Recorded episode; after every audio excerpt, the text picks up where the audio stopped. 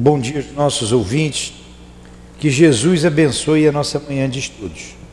Daremos continuidade ao livro Memória de um Suicida. Vamos ler o Evangelho, capítulo 4. Ninguém pode ver o reino de Deus se não nascer de novo. Item 24. Limite da encarnação. Quais são os limites da encarnação? Uma resposta de São Luís. A encarnação, propriamente falando, não tem limites nitidamente traçados. Se considerarmos apenas o envoltório que constitui o corpo do espírito, visto que a materialidade desse envoltório diminui à medida que o espírito se purifica. Em certos mundos mais avançados que a Terra, ele já é menos compacto, menos pesado e menos grosseiro, e por consequência, menos sujeito às vicissitudes. Em um grau mais elevado, é diáfano e quase fluídico. De grau em grau, vai se desmaterializando e acaba por se confundir com o perispírito. De acordo com o mundo em que é levado a viver, o espírito recebe o envoltório apropriado à natureza desse mundo. O próprio perispírito sofre transformações sucessivas, torna-se cada vez mais etéreo, até a depuração completa, que é a base dos puros espíritos. Se mundos especiais são destinados como estada aos espíritos mais avançados, tais espíritos não ficam presos a eles, como nos mundos inferiores. Amado Mestre Jesus, aqui nos reunimos em Teu nome para estudarmos a doutrina espírita. Pedimos a Tua proteção, Teu envolvimento, a proteção dos guias da nossa casa, que com a Tua permissão evocamos, o altivo, com a coluna de espíritos que dirige o nosso SEAP. Em nome desses irmãos queridos, em nome da Dona Ivone, responsável por esta obra, junto com Camilo, com Leão Denis. Em nome do amor, em nome do nosso amor, pedimos a devida permissão, Senhor, a Ti e a Deus acima de tudo, para iniciarmos os estudos da manhã de hoje. Que assim seja. Então vamos lá.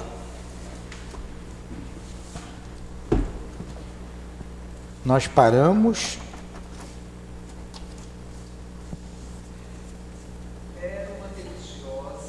era uma religiosa. Está aqui. Vamos lá. Então nós estamos, os, esse grupo que está estudando aqui, que nós estamos estudando, estão visitando o departamento de reencarnação. E essa religiosa que a gente vai ver é que ficou incumbida de mostrar os diversos é, não sei se eu posso dizer departamento dessa instituição, porque era uma, uma cidade onde ficava as. A, a, ele, ele, fala de uma. Como é que ele, o nome que ele usa? O Carmen, uma metrópole, metrópole, uma grande metrópole, não é isso? Então, uma cidade enorme e são vários os departamentos. Tem um acolhimento, tem análise, Alguns lugares são impedidos deles entrarem. Então está mostrando a eles como vai se proceder, de, como se procede uma reencarnação desses espíritos. Então vamos lá. Era uma religiosa, era uma religiosa.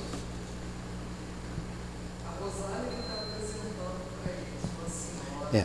Seu hábito nível, como esbatido por fosforescências de ouro pálido, que diriam provindas da luz que se projetava sobre o aprazível recinto, era muito belo, assemelhando-se à túnica de uma virgem lendária glorificada por poema sacro arrebatador. Daqui a pouco eu explico e falo sobre ela, tá?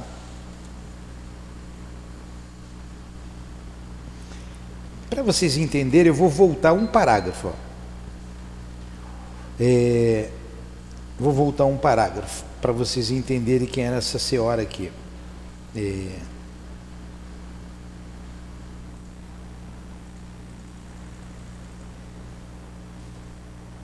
Vou voltar dois parágrafos. A um ângulo do salão, destacamos uma como tribuna talhada em meia-lua. Uma senhora de idade indefinível ergueu-se imediatamente ao avistar-nos e, deixando aflorar nos lábios bondoso sorriso, saudava-nos com esta fórmula singular, enquanto caminhava em nossa direção, estendendo gentilmente a destra. Seja convosco a paz do Divino Mestre. Rosália apresentou-nos a ela amavelmente. Eu vos esperava, meus amigos. Irmão Teócrito comunicou-se comigo esta manhã, cientificando-me de vossa necessidade de esclarecimentos rápidos relativamente a este núcleo. Acompanhar-vos-ei eu mesma pelo interior do nosso albergue. E este recolhimento que a todos vos receberá um dia, pois ninguém há internado nesta colônia que deixe passar sob seus umbrais. Então, é essa, é essa irmã, é um espírito bondoso, que vai mostrar lá o departamento de reencarnação. Era uma religiosa, era uma religiosa, seu hábito, nível. O hábito é aquela roupa que as freiras usam, né? Então você vê a bondade desses espíritos, independente da religião que professaram. Seu hábito, nível, como estabi, estabi, esbatido por, fosforescências de ouro pálido, que se diriam provindas da luz que se projetava sob aprazível recinto. Era muito belo, assemelhando-se à túnica de uma virgem lendária, glorificada por poema sacro arrebatador. Então está falando da beleza desse espírito, né? da sua luminosidade. Não cogitei saber a que congregação religiosa pertenceria, quando na terra. Não cogitei saber o que a que congregação religiosa pertencia, quando na terra. Essa dama encantadora, que agora, no mundo espiritual, nos surpreendia como funcionária de uma colônia auxiliar para correção de suicidas, colaborando ao lado de ilustres iniciados das doutrinas secretas, nos serviços da vinha do Senhor. Sei, porém, que, honrando certamente o hábito humilde no desempenho de tarefas terrenas nobilitante, eu havia agora sublimá-lo no além, no seio de congregação fraterna e modelar, onde merecia, dirigia uma das mais importantes sessões, tal como a sessão do recolhimento, como fiel iniciada cristã que era. Então, quem estava levando esses espíritos era a irmã Rosália, ela foi designada a mostrar todos os departamentos daquele, daquele setor de reencarnação. É, nós vimos que tinha um setor de recolhimento, o setor de análise, a programação das recapitulações, pesquisas, planejamento e o laboratório.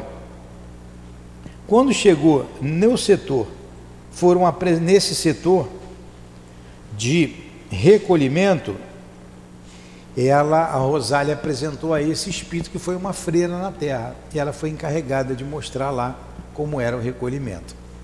Tudo bem até aí? Gentil, bondosa, convidava-nos a repousar por alguns instantes, oferecendo a cada um de nós, assim como a Rosália, uma das suas belas rosas, enquanto falava risonha e simples, como Grácio menina. Na época em que vivi, reclusa e quieta, no convento de Santa Maria, no nosso exílio terreno, cultivava rosas em minhas horas de lazer, quando um ou, um ou outro enfermo não requisitava meus serviços para além dos muros que me insulavam. Foi esse o único passatempo que fruí no mundo das sombras durante minha última romagem, nele realizada. Eu falava às rosas, como as outras demais flores. Entendia-as, educava-as, criava-as como se fizessem a seres pensantes muito queridos. Divertia-me com elas, e com elas confidenciava, depositando em suas corolas perfumosas as lágrimas que os infortúnios, oriundos das desilusões e das saudades terrenas, me extraíam do coração. Na comunidade não se permitia possuir sequer um animalzinho, um pássaro que fosse, nada que pudesse desviar o afeto e as atenções das reclusas dos deveres austeros a que eram obrigadas ou da contemplação íntima a que se deveriam invariavelmente quedar. No intuito de alimpar caráter e sentimentos para boa sintonização com os eflúvios divinos. Mesmo as flores não eram para mim que cultivava, senão para a comunidade. Mas eu seguia as normas estatuídas por Francisco de Assis e estava certa de não haver nenhum mal em dedicar um pouco do meu dos meus afetos também às mimosas flores que despontavam nos canteiros sobre meus cuidados. Habituei-me a elas desde então, e não só não me impediram de harmonizar vibrações com os planos do amor e do bem, como até as continuo cultivando em plena intensidade da vida espiritual, sem jamais esquecê-las. O que foi que ela falou aqui? Quem está acompanhando consegue entender, mas quem está sem o livro, né, fica mais difícil. Ela falou um pouco dela, pediu para sentar. Se fosse aqui, chega, seja bem-vindo. Quer um pouco d'água? Quer um copo d'água? Quer tomar um cafezinho? Ela lá recebeu os visitantes assim: olha, receba uma rosa, descanse um pouco e falou, e falou dela. Quando estava na terra, estava num convento, todo mundo sabe o rigor dos conventos. Ela só saía de lá quando ia atender algum enfermo fora dos muros. Então não podia ter um animal, não podia conversar. O que, que ela fazia? Conversava com as rosas. Ela cultivou essas belas flores e conversava com elas. Como a Lurdinha cultiva as rosas no plano espiritual. É, não tem rosas aqui esses dias, essa semana não teve, porque não teve para vender ali na loja. A gente foi e não conseguiu comprar. Então ela cultivava e ela conversava com as rosas. Então ela falou um pouco dela, quem era esse espírito, um espírito bondoso. Vamos lá. Bem impressionado com os encantos que se desprendiam da Virgem religiosa, Belarmino aventou uma interrogação que reputei indiscreta e de muito mau gosto. Sim, disse ele, vejo que continuais cultivando rosas nessas paragens do mundo invisível. Sinto-me, porém, confuso. É, pois, possível uma tal coisa, irmã? Bem uma pergunta de alguém que está bem ligado à terra ainda, né? Como nós. Como é que vai cultivar rosa no mundo espiritual? Na verdade, Aqui é a cópia do mundo espiritual, não é o mundo espiritual que é a cópia daqui. E o Belarmindo, um, do, um do, dos, dos personagens aqui desse livro, que pertence a, esse grupo, Belarmindo, João de Azevedo, que pouco se fala, o Jerônimo, que ficou lá no isolamento, o, o Mário Sobral e o Camilo. Basicamente esses cinco espíritos. Aí um deles, Belarmino, perguntou: né? Como é que cultiva a rosa aqui? Isso é possível? Irmã Celestina, era o nome dela, né? Para vos servir, caro irmão Belarmino. Como assim? Não vede aí as flores? Como não ser então possível? Oh, e por que não se cultivariam flores no além-túmulo, se é aqui e não nos mundos materiais, que existe o verdadeiro padrão de vida, enriquecendo a cada dia com os progressos de cada um dos seus habitantes. Olha aí. Lá é o mundo real, aqui é o mundo virtual. Tanto que a gente vai morrer, né? vai sair daqui. Vamos voltar para lá, de onde nós viemos. Não? Como não? Então nós já vimos que tem casas, tem as flores, tem os bosques, tem, tem praças. Os espíritos conversam normalmente como conversamos aqui. A vida continua. Normalmente, naturalmente. E quando eles têm que reencarnar, há uma despedida lá no mundo espiritual. Assim como a gente desencarna, há uma despedida aqui. Quando a gente volta, há uma festa para aqueles que são bem recebidos, que cumpriram com o seu dever. Assim como quando nasce uma criança, todos ficam felizes, faz uma festa, faz aniversário, um aninho, dois aninhos. A minha nora fez aniversário de um mês, dois meses, três meses, é, é. Não é tanta alegria. então, é, a alegria para a gente, mas quando parte de lá, sempre uma preocupação, porque você esquece o passado e você vai atravessar um mar, um mar de dificuldades, de luta, porque a vida ela não é fácil, ela não é simples no mundo de provas e expiações. E como nós não somos espíritos perfeitos, a gente pode sucumbir. A embarcação pode afundar em qualquer momento aí do barco, no, no, da travessia. Então temos que estar atentos, orando, para poder é, vencer essa etapa de vida. Acaso existirá na terra alguma coisa no que concerne ao bem e ao belo que não seja pare da reminiscência conservada da pátria espiritual pelos precitos ali retidos? Então, tudo que é de bom e é de belo na terra é uma pálida cópia do que tem no mundo espiritual. Aí eu me lembro aqui, vocês vão lembrar, quem já leu, a obra de André Luiz, é ali em nosso lar, não é? Em que ele chega lá num, num, num determinado salão do mundo espiritual e ele vê um belíssimo quadro despintado. E ele diz assim: Mas esse, é, esse quadro é a cópia do que tem lá na terra. Eu não me lembro quem é o autor do quadro, você lembra? É um quadro de um artista desse aí, famoso, conhecido. Aí o, o instrutor sorri, lá, o que estava com ele, e diz assim: não, é o contrário. O da terra é a cópia desse daqui.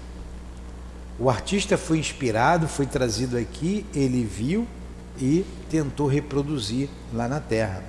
E esse daqui é a cópia que tem, é a cópia que tem lá num mundo, num lugar mais elevado do que esse. O da Terra é a cópia da cópia. Esse aqui é a cópia do original. Então o que a gente tem aqui de belo, que a gente está construindo aqui, de amor, é cópia do mundo espiritual. A casa espírita, o templo que nós nos reunimos para estudarmos a doutrina espírita, falarmos da reencarnação, estudarmos eh, o Evangelho de Jesus, é o que se faz no mundo espiritual. Na verdade, nós que procuramos uma casa espírita, todos, sem exceção, já tivemos contato com a doutrina espírita no mundo espiritual.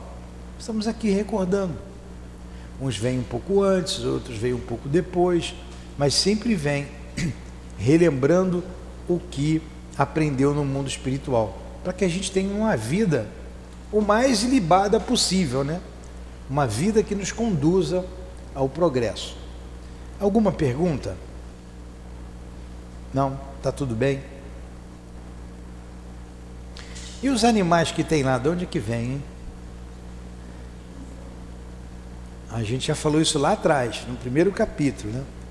Porque quem ia buscar os, os suicidas lá no, no Vale dos Suicidas, eles iam num comboio puxado por cavalos normandos. Aí, que cavalos eram aqueles? O Altivo fez essa pergunta para Dona Ivone. Ela falou assim, eram cavalos mesmos ou eram, eram criações mentais? E os espíritos, ela passou, ah, eram cavalos mesmo. Então o princípio inteligente, quando é, criado ao lado do homem muito tempo, e ele, e ele quando de, desencarna, o corpo também a, se acaba, tem um princípio inteligente ali dos animais. E eles continuando do lado dos espíritos, eles conservam ainda a sua, a, a, a sua formação perispiritual. Porque normalmente o que acontece com os animais, eles não têm o, o pensamento contínuo. O animal ainda não tem. Ó, me compliquei, né? Essa pergunta não está aqui. Eu estou satisfazendo a curiosidade de vocês. O animal, ele não tem individualidade. A individualidade é somente no reino hominal. Aí você adquire a individualidade. Livro dos Espíritos, tá? Está lá na questão é, 76 do Livro dos Espíritos a individualidade. Se tiver aqui o livro dos Espíritos, eu leio para vocês. É pequenininha. Ó, não tá, senão eu leria. Tá com o livro dos Espíritos aí na mão? Então é somente no reino hominal que você adquire a individualidade. O que, que acontece com os animais? Eles vão perdendo a forma deles, eles não se mantêm com aquela forma. E logo eles são colocados novamente no corpo. Tem espíritos encarregados disso aí. A doutrina espírita não se aprofundou nesse, nessas questões. Olha como tem coisas para a gente saber. Se aprofundou nas questões morais, nas questões filosóficas. É para dar uma, um, um direcionamento para as nossas vidas. A doutrina espírita vem nos libertar, ela veio para nos libertar da, dos apegos materiais, das paixões inferiores. Ela veio para libertar a humanidade. A gente vai ter muitos séculos ainda de doutrina espírita, sem que venha nova, novas é, ideias. Ainda muitos séculos. Por isso a gente sempre fala aqui, temos que estudar. Você viu dando bronca neles aí? Porque não gosta de estudar. Gosta de A de B. Aí vem na aula de A, vem na aula de B.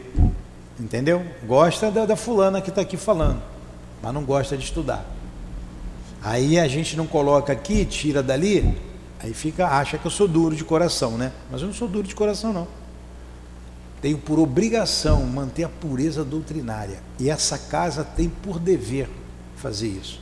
Porque já estão conspurcando a doutrina espírita. Conspurcando por aí. E em muita casa de nome.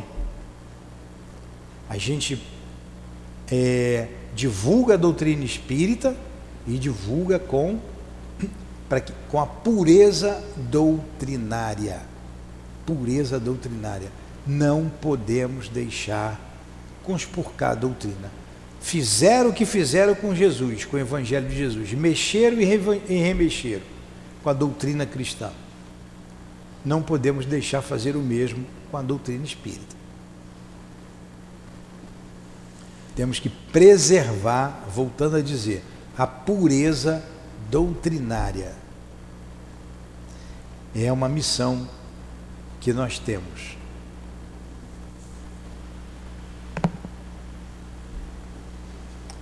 Aí ela fala aqui, né? Está é, tá falando aqui do, dos, da cópia, né?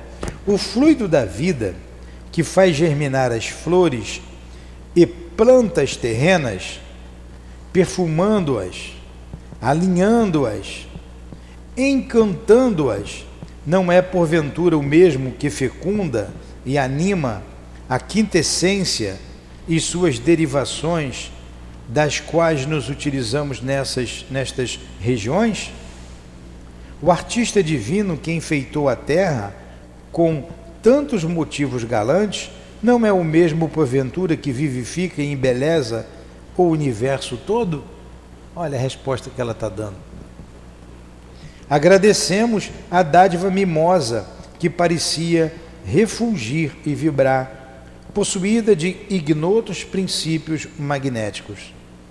Aspirávamos o aroma sutil que impregnava o salão, enquanto a interlocutora nos dizia passar a extensa galeria sustida por coronatas majestosas. Estava andando pela galeria, né? Dir-se-ia um claustro. De um lado e outro, portas esculpidas em motivos clássicos hindus alinhavam-se e de cima a mesma claridade fluía, fluida e doce, acendendo tonalidades aloiradas a cada passo, infundindo confiança e alegria. Guiou-nos a gentil senhora a algumas daquelas portas, e enquanto entrávamos surpreendidos, verificávamos pertencerem a extensos dormitórios. Esclarecia ela. Quando se positivam a necessidade e a época de o asilado desta colônia retornar ao aprendizado da carne, a fim de completar o compromisso da existência interrompida com suicídio, apresenta-se ele ao departamento de reencarnação, acompanhado dos mentores pelos quais vem sendo assistido, e oferecendo as recomendações e autorizações necessárias provenientes da chefia do departamento em que fez o estágio entre nós. Aí, antes de continuar, vamos só ter uma ideia sobre isso. O suicida, ele é considerado um trânsfuga da lei, que cometeu uma falta muito grave. E essa falta gravíssima tem repercussões é, inimagináveis, inimaginável ou inimagináveis para ele, para o suicida. Aí vocês vão perguntar: é Deus que está castigando? Não, é lei, é lei. Porque ele não morre, não existe a morte. A gente vai repetir isso aqui enquanto eu estiver vivo não existe a morte. Enquanto eu estiver vivo no corpo, depois eu vou estar vivo sem o corpo. Aí eu vou vir aqui e vou dizer, ó, não morri não, estou aqui, não falei? Jesus não fez isso? Os espíritos não fazem isso, sempre nos dando comunicação? Não existe a morte. Então há uma grande decepção, fica muito atordoado, e dependendo do, do, da maneira, é, como foi, o momento, ele sofre até por séculos essa dor. Até porque o corpo espiritual ou o perispírito absorve a energia vital que é do corpo físico. Então o sofrimento é atroz. E eles se preparam, eles são cuidados por espíritos superiores, como nós vimos aqui. Não é qualquer espírito que trabalha com os suicidas. São espíritos de alta envergadura moral, de muito conhecimento técnico que vem acompanhando todos eles até o momento que eles têm que reencarnar. É, é feito uma análise, estudamos nas aulas passadas, uma análise profunda do, do caráter do espírito. Analisa-se as outras existências que ele teve, duas, três, quatro, cinco. Nós vamos ver aqui, eu não sei em que capítulo é, se é nesse, mas acho que é mais lá para frente.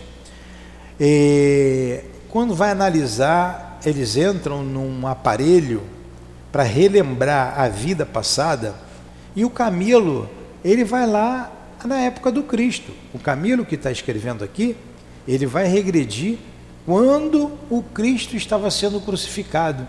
E ele fazia parte da turba que gritou: solte Barrabás. É doloroso ver o passado dele. Ele vai voltar ó, dois mil anos. Para que ele tomando consciência. Está com sono? Pode sentar aqui na frente, que aí dá para jogar água daqui, ó. Tomando consciência de que ele, do que ele é como espírito, ali se faz uma análise de todas as, as fraquezas e de todas as possibilidades que ele tem para vencer e das fraquezas que ele pode vir a cair.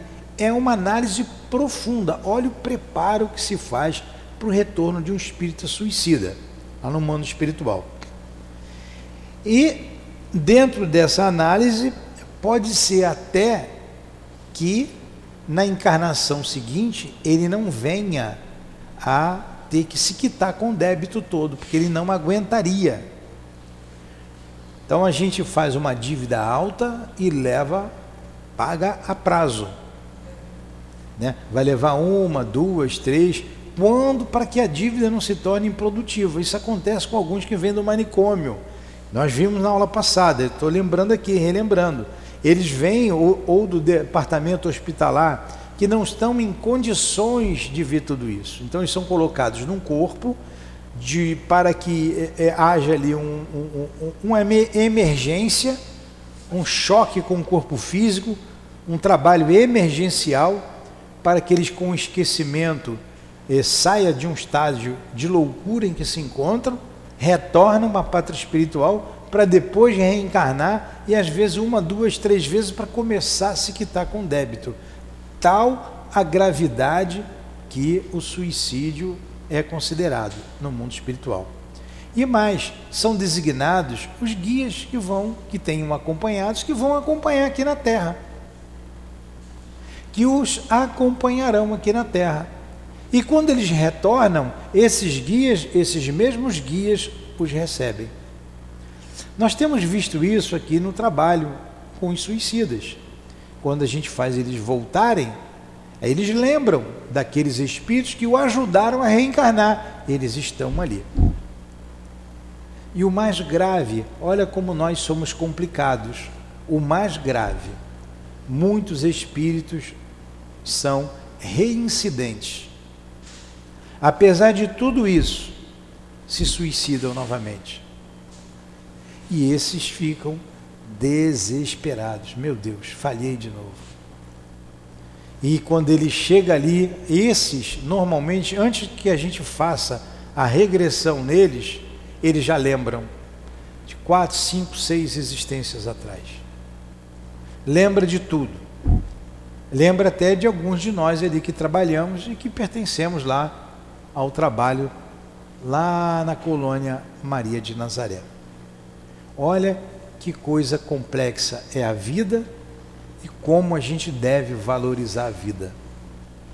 Tudo isso aqui, mostrando essa dor, o objetivo é valorizar a vida. Não tentem se matar porque não existe morte. É tentar e não conseguir. Porque não morre. Aí a referência que o espírito tem ao corpo, quando eu, eu, eu uma morte que eu não gostaria de ter nunca, né? Acho que vocês também não é ser queimado, né? Que deve doer, arder para chuchu, né? Quando queima o dedo na chaleira ali, já dói, né? Agora você vê, imagine a dor do espírito, que ele está ligado ao corpo físico. A dor que ele sente com a sensação do fogo queimando o corpo. E ele já está naquela situação há anos. É difícil. Porque não, não tem mágica, não adianta ninguém dizer é, é, não tem mágica, olha, vou parar essa dor, vou botar um remédio, porque o remédio está nele, o remédio está em nós. Porque na cabeça dele, ele está queimando, a cabeça dele está ligada ao corpo físico. A dor física, ele está queimando, eu estou queimando, me socorre, eu estou queimando. Aí você diz: Não, você não está queimando, não, eu estou queimando, eu estou sentindo, a dor está aqui. Então é necessário um tempo para que aquele fluido vital que nós falamos que ele absorveu do corpo físico se esvaia, para ele poder ter um pouco de alívio. Então você se imagina uma pessoa que se suicida com 25 anos, um jovem, uma pessoa jovem, mas ela teria que viver até os 80. Luiz, quanto que é 80 menos 25? Hã? 55. 80 menos 25, 55. Muito bem. É, o que que. 80 menos 25, 55, tá certo. É que você está me olhando com essa cara de pastel aí, acho que você está em dúvida. Aí vocês imaginam, 55 anos Ele, ele, ele, tinha que morrer com 80, se mata com 25. Faltavam 55. A gente tem uma bateria, uma pilha, vou falar o nosso linguajar, aqui, que vai, que tem tempo de validade. Igual toda pilha. Pilha não acaba? Bateria de carro não acaba? Então, essa pilha vai acabar, que dá o, ela é, é o fluido vital, é o que dá energia ao corpo físico. Então, essa carga de 55 anos é absorvida pelo perispírito. Então, ele tem normalmente mais 55 anos de vida, 55 anos de sofrimento. Essa é a dor, é a lei. É lei, tudo é lei. Como gente, desculpe eu repetir, eu repetir, repetir, mas são as pessoas ouvirem e não cometerem esse erro, porque só existe vida e a vida tem que ser valorizada, a vida tem que ser bem vivida. Por maior que seja a dor, por maior que seja o problema, a gente está passando por aquilo porque a gente precisa passar. Precisa passar. Ah, fiquei viúvo. Precisa passar pela viuvez ou viúva. Meu filho desencarnou. Precisava passar pelo desencarne do filho. Tem alguma coisa. O pai, a mãe desencarnou. Há uma necessidade. Então a gente tem que ser. É, a gente não pode reclamar. Não pode reclamar. É saber que é necessário passar por aquela dor, aquele tipo de dor. Vamos lá. Vamos continuar aqui. Alguma coisa? Agradecemos, vemos ali, né? Agradecemos a dádiva mimosa, a gente já leu. Guiou-nos a gentil senhora alguma daquelas portas. A gente já leu também, né? Quando positivamos nesse. Agora é aqui. Do gabinete, não é aqui? Do gabinete, pois, de irmão Demétrio,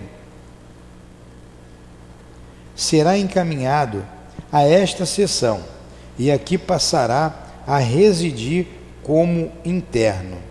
Então, antes de, do espírito voltar à Terra, fica internado um período ali naquele, naquela, naquele setor do departamento de reencarnação. Hospedamo-lo com afeto e satisfação, procurando tornar o estágio o mais consolador e reanimador possível.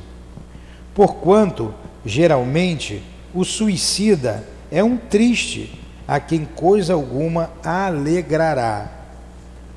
Um inconsolável que, sabendo que não tardará a, a voltar à arena terrestre em duríssimas condições, mas se angustia ao penetrar estes umbrais. Claro, ele está arrependido, não resolveu nada o que ele, a morte, o suicídio não resolveu nada. A saudade do filho, da filha, da esposa, da mãe, do esposo, do pai, a saudade de quem ele ama. Então nada o alegra. Viu como o Jerônimo era triste? Nem a dívida que ele se matou para se fugir da dívida foi paga. Ele vai reencarnar e vai ter que pagar. Ele não burlava os impostos, vai ter que pagar imposto de renda altíssimo. Como a gente paga, né? Aqui se demorará enquanto durarem os preparativos para a grande caminhada, suas apreensões, as meditações acerca do que passará futuramente, enclausurado novamente na vestimenta carnal, vão se dilatando a cada minuto decorrido, pois ele não ignora Antes, percebe com clareza o que o aguarda na arena, em que deverá apresentar o heróico papel daquele que se deverá habilitar para a conquista de si mesmo, para os planos do verdadeiro bem. Olha, isso aqui é muito bonito, a conquista de si mesmo. Nós é que propiciamos a nossa vitória. Nós é que temos que desenvolver a fé, a, a, o valor, o amor à vida. Nós. Né? Aí está a beleza da vida e há o entendimento da justiça, porque Deus não beneficia ninguém. Nós temos o livre arbítrio sempre. para decidirmos o que fazer ou deixar de fazer. Tal estado de ansiedade, agravando-se à proporção que se vão formando os preparativos, torna-se verdadeiramente angustioso, provocando lágrimas frequentes de seus corações dilacerados pelo arrependimento, pelo temor, pelas saudades. Pois desde o dia que um pretendente à reencarnação transpõe os umbrais do recolhimento, despede-se da colônia ou do instituto dos mestres que o instruíam, dos companheiros e amigos que ali adquiriu, só os reencontrando mais tarde no findado exílio. É bem verdade que, uma vez reencarnado, não estará destes separado, tal como a primavera, como a primeira vista, desculpem, tal como a primeira vista se poderia supor. Ao contrário, continuará alvo das atenções de quantos por ele zelam durante a internação na colônia, porquanto a permanência no plano físico não diminuirá o dever destes para com ele, nem estará por isso desligado dela. Poderá mesmo continuar a ser recebido aqui, aconselhado, instruído, confortado por seus antigos mentores, graças ao sono do corpo físico, que lhe facultará relativa liberdade para tanto, e o fará necessariamente, pois não se desligou ainda de nossa tutela. Está da mesma forma internado em nosso instituto, porque a reencarnação a que submete não é senão um dos recursos com que contamos para o trabalho de educação, que se torna necessário para sua recuperação ao plano normal da marcha gloriosa para o progresso. É o que foi ele disse aqui. Isso aqui acontece conosco também. Independente da gente ter sido ou não suicida, e para vocês estarem aqui, quem vem aqui toda semana gosta desse estudo, tem, deve ter, deve ter não, tem alguma ligação com o suicídio. Mas independente disso, acontece com todos nós. Nós não estamos soltos. Nós não estamos sozinhos. Estamos sempre sendo amparados. E quando dormimos, nós nos reencontramos com esses benfeitores.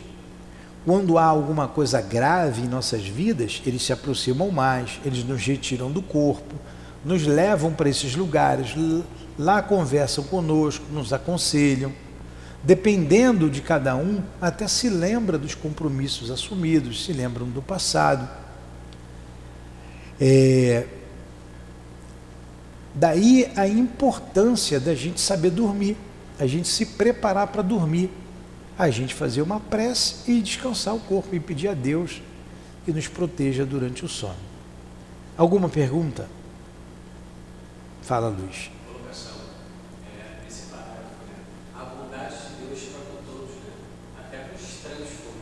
É. A misericórdia é imensa. A gente, quando viu lá atrás, a gente vai parar aqui, vai fazer a prece. Quando a gente viu lá a situação da Genopenalva, quando eles estavam visitando a torre, essa visita desse grupo, ó, quem veio depois, eles visitaram, estão visitando a colônia Maria de Nazaré. Têm diversos lugares, o isolamento, o manicômio, a torre. Eles passaram por esses três. E agora estão na, na, no departamento da reencarnação. Lá na torre tinha uma genopenalva. E o Agenor Penalza estava preso há 38 anos. 38 anos. Ele já havia desencarnado há 100 anos atrás. Ele era homicida, suicida, desviou várias donzelas do caminho do bem, levando-as ao suicídio, abandonou a mãe, deixou a mãe morrer à míngua, roubou a mãe, roubou tudo que era da mãe, do pai. O camarada era uma gente boa, né? Mas o amor de Jesus foi, foi tão grande, de Jesus, que ele intercedeu, pediu que se fosse, só para a gente relembrar, fosse implementados todos os recursos necessários, com todo o amor possível, para que aquele espírito fosse ajudado, para que ele não saísse do planeta Terra, porque a, a, a, a revolta dele era tão grande, a rebeldia dele era tão grande, ele não queria reconhecer os seus erros, que eles disseram assim: não nos surpreenderemos se de um momento para outro vir uma ordem do mais alto para ele sair da, do planeta Terra, ser expulso do planeta Terra, o que seria uma dor imensa. Mas olha só, Jesus fala com Maria, Maria fala com eles. Vamos empregar todos os recursos para isso não acontecer com ele.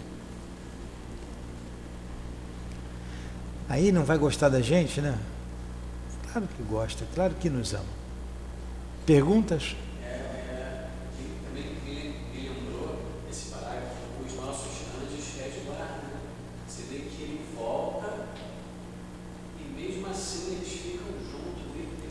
O tempo inteiro. O anjo da guarda não está do lado da gente igual babá. É igual filho. Você sempre onde está o filho. Você está em casa, mas sabe onde o filho está. Está ligado. Né? O anjo da guarda é assim.